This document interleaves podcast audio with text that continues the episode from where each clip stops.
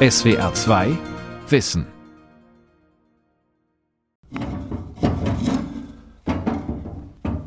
Bammental, ein Dorf bei Heidelberg. Behutsam öffnet Rentner Wolfgang Grob seinen in Speichersteine gefassten Kaminofen zum abendlichen Anheizen. Zwei große Stücke als Basis.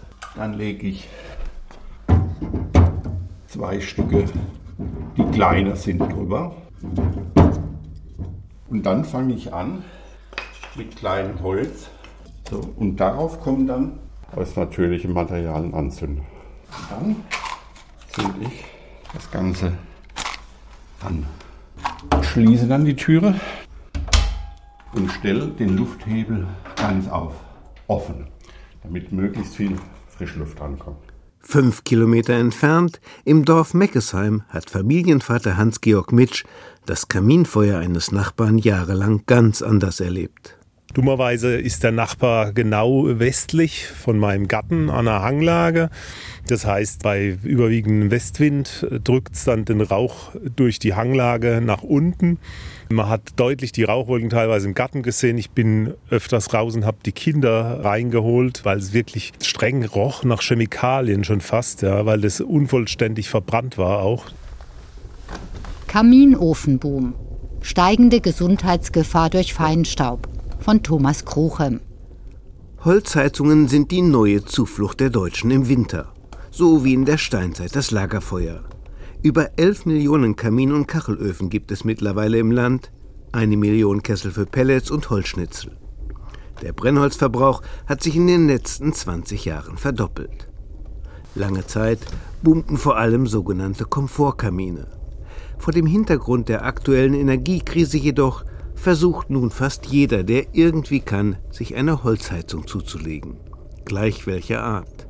So ist man unabhängig und Brennholz kostet noch immer deutlich weniger als Gas, Öl oder Strom. Auch deshalb haben einzelne Bundesländer wie Bayern und Sachsen erlaubt, längst verbotene und bereits stillgelegte Altöfen wieder in Betrieb zu nehmen. Die Kehrseite der Medaille, Millionen Nachbarn von Holzheizern werden eingenebelt mit Rauch, mit gesundheitsgefährdendem Feinstaub und krebserregenden Chemikalien. Millionen Menschen können an Winterabenden kaum mehr lüften. Viele Asthmatiker und Lungenleidende erleben die kalte Jahreszeit als Hölle. Das Umweltbundesamt rät vom Heizen mit Holz ab. Im Berliner Stadtteil Kreuzberg bin ich unterwegs mit Kiezkehrer Alain Rapsilber, einem ständig unter Strom stehenden Herkules, der mit jedem gleich per Du ist. Auch mit der 89-jährigen Frau Reimer, die in Wirklichkeit anders heißt. Frau Reimer wohnt in einem jener über hundertjährigen Berliner Hinterhäuser, an denen man noch Einschüsse aus dem Zweiten Weltkrieg erkennt. Die Wohnung im dritten Stock ist klein, verwinkelt, aber urgemütlich. Gehüllt in eine dicke Wolljacke, schnappt sich die blitzwache Frau Reimer ihren Rollator und führt uns ins Schlafzimmer, in der Ecke ein schwarzer Blechofen ein sogenannter Dauerbrandofen, geeignet eigentlich nur für Kohle. Nur zur Not kann man auch Holz verbrennen. Wäre schön, wenn der wieder liefe, sagt die alte Frau. Der neue Gasabschlag von fast 200 Euro fresse einfach zu viel von ihrer Rente.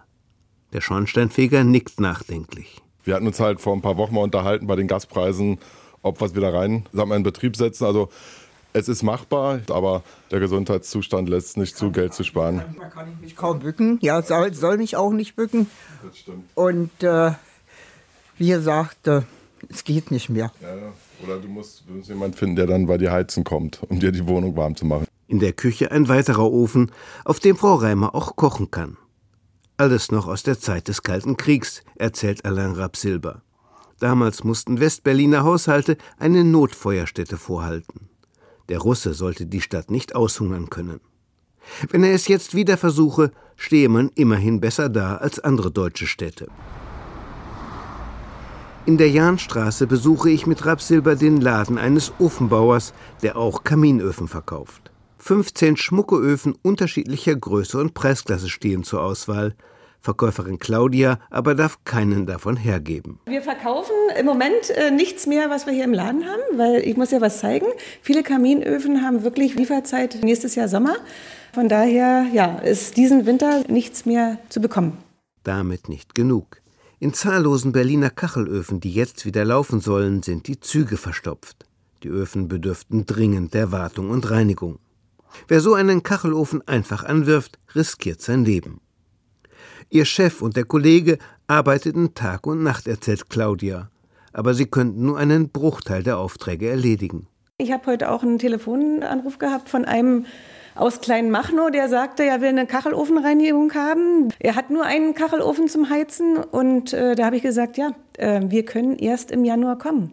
Dann habe ich gefragt, ob er da draußen nicht einen hat, der das machen kann. Da hat er gesagt, ja, da kriege ich auch erst Ende Januar einen Termin. Auch diese Leute, die nur alleine Ofenheizung haben, haben im Moment kaum noch Chance, äh, den Kachelofen reinigen zu lassen. Und somit haben sie gar keine Heizung. Das tut mir total leid. So mancher Berliner kann auch deshalb nicht heizen, weil er kein Holz findet. Ich aber hab genug Holz für diesen Winter, lacht in einem Mietshaus am Berliner Planufer der 81-jährige Guillermo Frei. Schwer bepackt und keuchend betritt er seine Wohnung, wo ich mich mit Alain Rapsilber an seinem Kachelofen aufwärme. Also, was, was ist das jetzt hier? Das ist hier Holz aus Paletten, die ich gefunden habe auf der Straße. Das sind Einwegpaletten, und die wollen sie nicht mehr mitnehmen, lassen sie einfach auf der Straße stehen. Ja, und ich sortiere mir aus und mache mir Holz und verbrenne den Ofen. Und wenn ich den Ofen heize, verbrauche ich kein Gas. Und es ist auch gutes Holz und das ist halt zum Wegschmeißen zu schade. Und guck dir mal an, das ist so richtiges Holz, was weggeschmissen wird. Daraus kann der Tischler vielleicht noch Dachlattung machen. Die Müllabfuhr, die macht das so, die sammelt das an, Schmeißt mit der Müll schmeißen in einen großen Ofen und verbrennen mit dem Müll. Und warum? Das ist so kostenlos, habe ich kostenlos. Das wäre dumm, wenn ich das nicht sammle. Andere sammeln Flaschen und geben die Flaschen ab für ein paar Pfennige. Ich sammle das hier. Das ist mehr wie ein paar Pfennige, wenn ich mir den Gas spare. Guillermo, 1965 aus Argentinien eingewandert, hatte 30 Jahre lang einen Lotto- und Zeitschriftenladen schräg gegenüber. Seine Wohnung steht voller Bücher. Seit die Frau vor 14 Jahren starb, lebt er allein. Ich blicke etwas skeptisch auf sein Holzbündel. Wenn jetzt noch anderer Sperrmüll auf der Straße liegt, sagen wir mal alte lackierte Schränke. Nein, nein, nein. Lackierte Schränke, eingeheiltes Holz, das ist bei mir tabu. Warum? Na, weil da Gift ist. Wenn ich das aus dem Schornstein raus, ich will doch nicht meinen Nachbar vergiften und mich selber. Er lagert die Sachen, dass sie auch richtig trocken sind, weil nasses Holz ist natürlich ein großes Problem. Und so spart er nicht nur Gas und schont die Umwelt, sondern ähm, sorgt dafür, dass auch die Straßen ein bisschen sauberer sind. Ähm, so muss es doch eigentlich sein. Guillermo Frei ist glücklich mit seinem Ofen. So wie im nordbadischen Bammental Wolfgang Grob. Als in seinem Kaminofen nur noch rote Glut zu sehen ist, legt er zwei Buchenscheite nach. Das ist mir wichtig, dass ich die Flamme sehe. Dann ist eher so ein bisschen das Feeling, das Ambiente. Ich sehe das offene Feuer. Und Da schmeckt der Wein gleich besser. Ja, viel besser.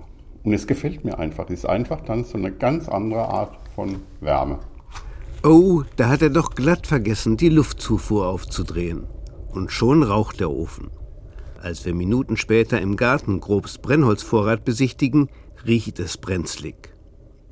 Für brenzligen Geruch ist Professor Achim Dittler einer der führenden Experten Deutschlands.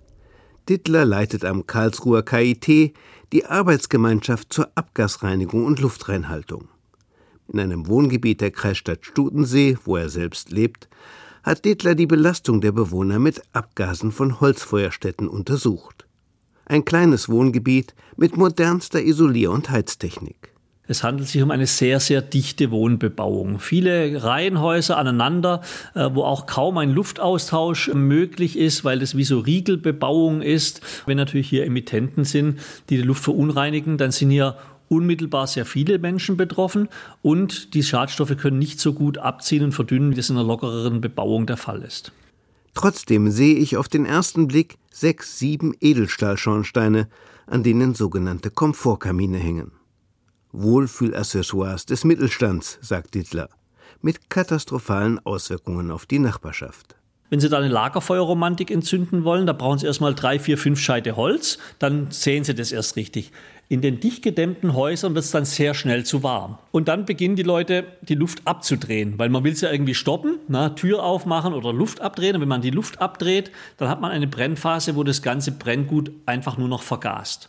Vergast heißt, äh, dass in einem Pyrolyseprozess äh, überwiegend gasförmige Komponenten entstehen. Und das sind Schadgase, die höchst gesundheitsgefährlich sind, angefangen beim Kohlenmonoxid bis rüber zu polyzyklisch aromatischen Kohlenwasserstoffen, unverbrannten Kohlenwasserstoffen, äh, die da entstehen, Methan, was rausgeht, Aldehyde, die da rausgehen. Wenn sie Müll mit drin verbrennen, äh, entsteht auch Dioxin in diesen Holzöfen. Neben gasförmigen Schadstoffen natürlich auch Feinstäube, zu denen krebserregender Ruß gehört, der lungengängig notwendig ist.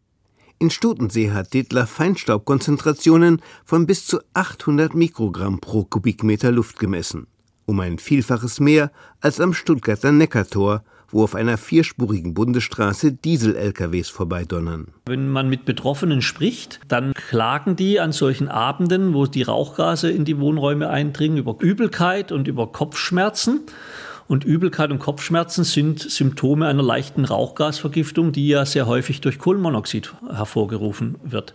Sodass natürlich auch der Rat gegeben ist, Kohlenmonoxidwarner in solche Wohnräume zu stellen, damit sie vor solchen Ereignissen bestmöglich geschützt sind. In etlichen Wohnzimmern Stutensees brummten inzwischen auch elektrische Luftreiniger, berichtet der Abgasexperte. Sonst sei das Leben dort schier unerträglich. Barbara Hoffmann, Professorin für Umweltepidemiologie an der Universität Düsseldorf, kennt ähnlich mit Rauch belastete Wohngebiete in ihrer Nachbarschaft.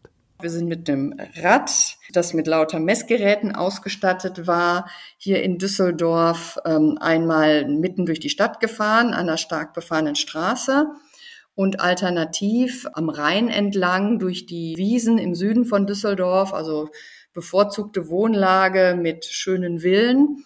Und an einem Tag, es war ein Montag nach dem ersten richtig kalten Novemberwochenende, hatten wir extrem hohe Werte da in dieser bevorzugten Wohnlage. Deutlich höher als das, was wir an der Hauptverkehrsstraße gemessen haben. Und da kam dann natürlich die Vermutung auf, dass die Überbleibsel äh, der Kaminheizungen vom Vorabend gewesen sind. Und das wird ja, wenn wenig Wind ist, wird das ja auch nicht sofort weggepustet, sondern dann sitzen die Leute in ihrer Kaminofenglocke und atmen das nochmal ein paar Stunden und Tage ein. Mit möglichen Konsequenzen, die die Betroffenen nicht einmal ahnen. Das führt dazu, dass zunächst in der Lunge diese Stoffe Entzündungen, Asthma und Lungenkrebs auslösen können aber die Wirkungen gehen noch weit über die Lunge hinaus. Am Herz-Kreislauf-System wissen wir zum Beispiel, dass sich vermehrt Blutklümpchen bilden, die dann zu Herzinfarkten und Schlaganfällen führen können. Im Gehirn können durch chronische Entzündungen der Nervenzellen, die durch diese Schadstoffe ausgelöst werden, kann eine Demenz entstehen und andere chronische Nervenerkrankungen schneller sich entwickeln. Und ich sage mal sogar, das ungeborene Leben wird beeinträchtigt dadurch. Frauen, die viele dieser Schadstoffe einatmen, die bringen Babys zur Welt, die weniger wiegen. Das ist ganz ähnlich wie zum Beispiel beim Rauchen. Oder genauer beim Passivrauchen. Ein Raucher entscheidet selbst, ob er seine Gesundheit gefährdet. Der Passivraucher und der Nachbar eines Holzofenbetreibers sind unfreiwillig der Gefährdung durch andere ausgesetzt. Ihr grundgesetzlich verbrieftes Recht auf körperliche Unversehrtheit ist außer Kraft gesetzt. Holzverbrennung gelte unter Fachwissenschaftlern als die mit Abstand schmutzigste und gefährlichste Heiztechnologie, bestätigt Professor Ingo Hartmann, Leiter des Forschungsschwerpunkts Katalytische Emissionsminderung am Deutschen Biomasseforschungszentrum in Leipzig. Die Feinstaubemissionen aus privater Holzverbrennung lägen inzwischen über den Emissionen des Straßenverkehrs. Dafür gibt es mehrere Ursachen. Erstens eine verbreitete Fehlbedienung der Öfen. Die falsche Betriebsweise eines handbeschickten Ofens führt zu Faktor drei oder vier höheren Emissionen im Praxisbetrieb. Das heißt, gerade wenn wir feuchtes Holz haben oder auch lackiertes Holz, teilweise aber auch falsche Holzgrößen, das Holz nicht richtig auflegen, dann kann das eben sehr viel höhere Emissionen verursachen. Das zweite Problem, Als Emissionen eines Ofenmodells gelten offiziell die unter Idealbedingungen auf dem Prüfstand gemessenen Werte.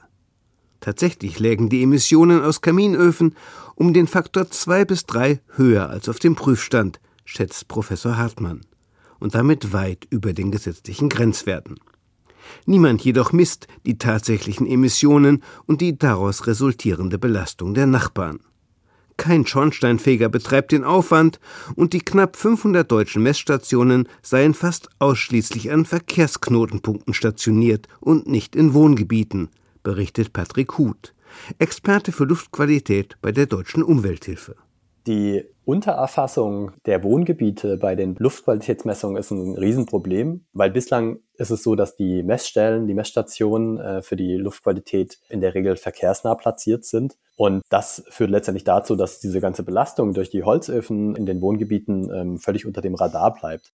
Drittens schließlich klagen unisono die Experten, liegen die Grenzwerte für Luftschadstoffe in Deutschland und der EU weit höher, als es die Weltgesundheitsorganisation WHO zum Schutz vor Gesundheitsschäden empfiehlt. Die WHO-Richtlinie für den gefährlichen Feinstaub PM 2,5 zum Beispiel liegt bei 5 Mikrogramm pro Kubikmeter Luft. Der Grenzwert der EU bei 25 Mikrogramm, dem Fünffachen. Mit den resultierenden Alltagsproblemen müssen Deutschland Schornsteinfeger umgehen. Volker Jobst im nordbadischen Wiesloch zum Beispiel muss sich täglich mit Beschwerden über Rauch aus Kaminöfen auseinandersetzen und darüber mit Kunden sprechen, die solche Öfen betreiben. Klar, der Kunde hat erstmal kein Verständnis dafür, weil der ist ja mit seinem Holzofen zufrieden und der nimmt den Qualm nicht wahr. Ein Kunde nebendran, der keinen Holzofen hat, eine saubere Ölheizung, der wird da kein Verständnis dafür haben. Und da gibt es dann oft auch Krach, da gehen anonyme Anrufe beim Schornsteinfeger an, bitte gucken Sie doch mal nach oder kann das sein, dass der schlechte Feuerstätten hat oder schlechtes Holz? Feuchtes Holz zum Beispiel oder sogar Spanplatten, Laminat und alte Möbel. Kurz alles, was in den Ofen reinpasst. Die Möglichkeiten des Schornsteinfegers gegen solchen Feuerstättenmissbrauch vorzugehen seien begrenzt, sagt Jobst. Wenn ich mich anmelde zur Feuerstättenschau, dann wissen die Leute ja schon, was geschlagen hat. Ja? Da wird Holzfeuchte überprüft, also sind die Leute vorbereitet. Und dann kommt es selten vor, dass schlechte Holz weggeräumt wird und das Beispielholz nach vorne. Wer betrügen will, kommt immer dazu, der betrügt halt. Ein deutscher Schornsteinfeger wie Volker Jobst ist ein Hybridwesen. Einerseits prüft er als Feuerpolizist ob alles den Vorschriften entspricht. Andererseits muss er als privater Dienstleister seine Kunden zufriedenstellen, die sich sonst einen anderen Kaminkehrer suchen. Der Schornsteinfeger kann vor diesem Hintergrund mehr oder weniger genau hinschauen, er kann Ermessensentscheidungen treffen, ob etwa von einem neuen Kamin Belästigungen der Nachbarschaft zu befürchten sind. In der Regel falle dann die Entscheidung zugunsten des Kaminbesitzers aus, sagt aus eigener Erfahrung Professor Achim Dittler. Unternehmen, Schornsteinfeger, wissentlich, dass es zur Belästigung kommt, solche Anlagen einfach ab. Und dann gelten die Anlagen als Bestandsanlagen und Sie haben beim Betrieb dieser Anlagen bei nördlichen Windrichtungen, weil es Bestand ist, die nächsten 20, 30 Jahre das Problem, dass hier das Wohngebiet mit Rauchgas eingenebelt wird. Im Berliner Stadtteil Kreuzberg hält sich zwischen den meist hohen Gebäuden die Rauchbelästigung der Bürger bislang in Grenzen. Und Kiezkehrer Alain Rapsilber muss sich weniger mit Komfortkaminen auseinandersetzen, als mit Dauerbrandöfen in Hinterhofhäusern, die offiziell nicht mehr betrieben werden dürfen. Solche Öfen werde er nicht einfach verbieten, sagt er. Ich werde es nicht vertreten können, der zu sagen, schmeißt das Ding raus, nur weil jetzt zu alt ist. Der bleibt da stehen, damit sie in der Not heizen kann. Das ist mir viel mehr wert, als wenn da jetzt eine ältere Frau mit 90 anfängt, im Bett sich einen Arsch abzufrieren, weil sie einfach den Ofen nicht mehr hat, den, den ich ihr drei Wochen vorher rausgerissen habe. Da kann mir auch jeder Richter dann erklären, wie er das vor den Leuten vertreten soll. Also ich stehe dazu, sagen wir diese Notlage haben, werde ich persönlich keinen einzigen Ofen rausschmeißen lassen. Wie es jetzt in zwei, drei Jahren aussieht, wenn wir dann wieder in den hoffentlich Normalzustand zurückkommen, dann ist was ganz anderes. Vom Schornsteinfeger enttäuschte Rauchopfer wenden sich derweil oft an ihre Kommunalverwaltung. Meist ohne Erfolg. Sie würden an den Schornsteinfeger zurückverwiesen, berichten mir Betroffene, und auch Kommunalpolitiker wie John Ehret, Bürgermeister der nordbadischen Gemeinde Mauer.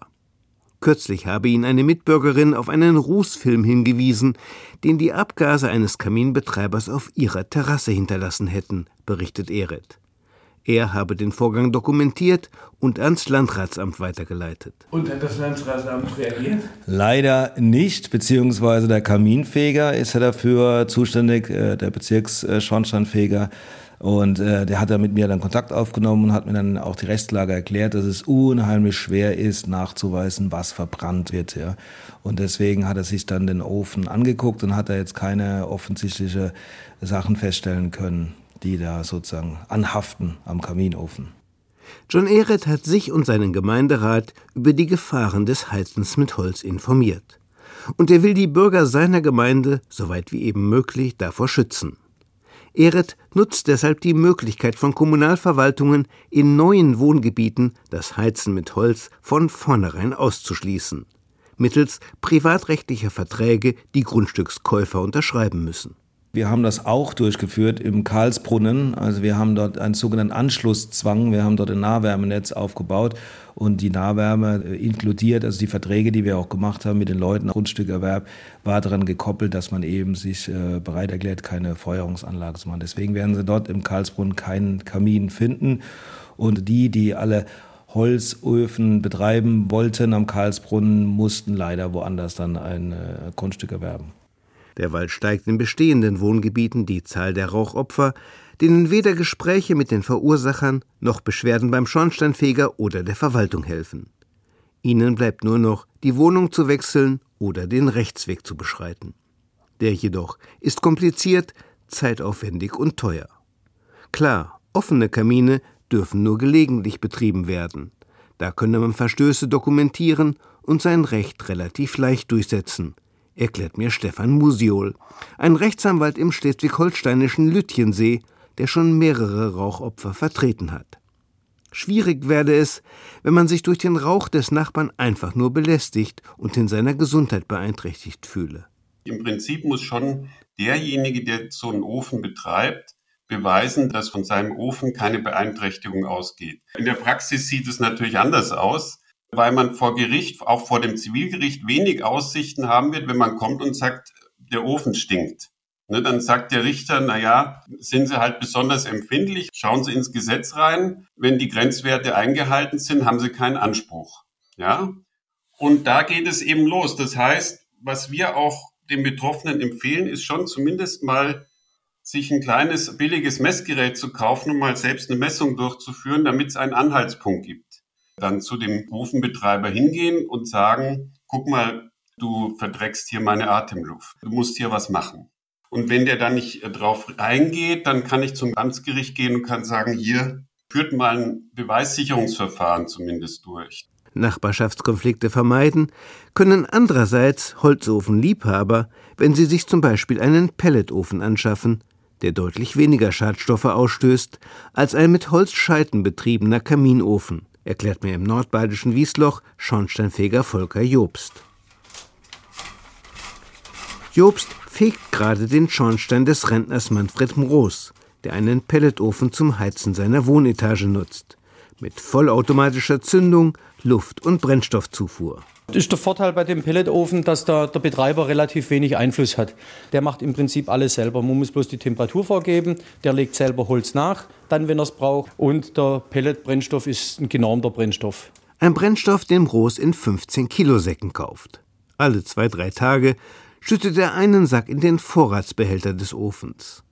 Pellets seien immer noch deutlich billiger als Gas, sagt Roos der vor zehn Jahren 8000 Euro bezahlte für seinen Ofen und die Anpassung des Schornsteins. Natürlich gebe es kleine Haken, gibt der Rentner zu. So hat ein Pelletofen kein gemütliches Feuer wie ein Kamin, eher eine Art Gasflamme. Für die Elektronik, fürs Gebläse und für die Pelletförderschnecke brauche er Strom. Alle drei Tage muss man den Ofen reinigen und einmal pro Jahr kommt für 200 Euro die Wartungsfirma. Trotzdem. Das war eine unserer besten Entscheidungen, die wir getroffen haben. Ich bin nach wie vor begeistert von dem Gerät. Innerhalb von 10, 15 Minuten hat man angenehme Wärme. Und äh, der kleine Ofen gibt ziemlich warm und kann sein, dass man nach einer Stunde oder zwei schon wieder ausmachen, weil der speichert ja auch die Wärme und strahlt ja dann die Wärme ab. Patrick Huth Experte für Luftqualität der Deutschen Umwelthilfe, sieht derweil auch Pelletöfen kritisch. Auch ein solcher Ofen stoße mehr Feinstaub aus als ein 20 Jahre alter Diesel-Lkw, sagt Huth. Das Heizen mit Holz sei gesundheits- und umweltpolitisch nur vertretbar, wenn für alle Holzöfen die Anforderungen des sogenannten blauen Engels gelten. Dieses strenge Qualitätssiegel des Umweltbundesamtes bekommen Öfen mit Katalysatoren, die die Emissionen krebserregender Kohlenstoffverbindungen drastisch reduzieren. Außerdem müssen die Öfen über einen hochwirksamen Staubabscheider verfügen. Diese Staubfelder oder Partikelabscheider, die sind ein besonders gutes Mittel, um gerade diese ultrafeinen Partikel deutlich zu reduzieren. Also das, was wir bislang so in Messungen gesehen haben, ist, äh, dass diese Staubabscheider die Anzahl der ultrafeinen Partikel um 90 bis 95 Prozent ähm, reduzieren.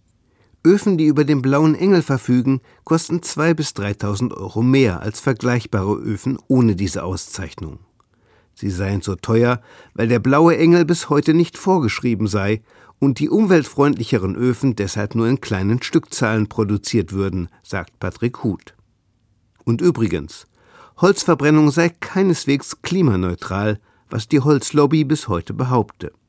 Holz setze bei der Verbrennung zwar nur so viel Kohlenstoff frei, wie der Baum beim Wachsen aufgenommen hat, Holzeinschlag aber emittiere zusätzlich Kohlenstoff aus Böden, der Energieverbrauch bei der Verarbeitung von Holz schade dem Klima und Wir haben einfach bei diesen ähm, Holzöfen einen sehr hohen Rußanteil im, im Feinstaub.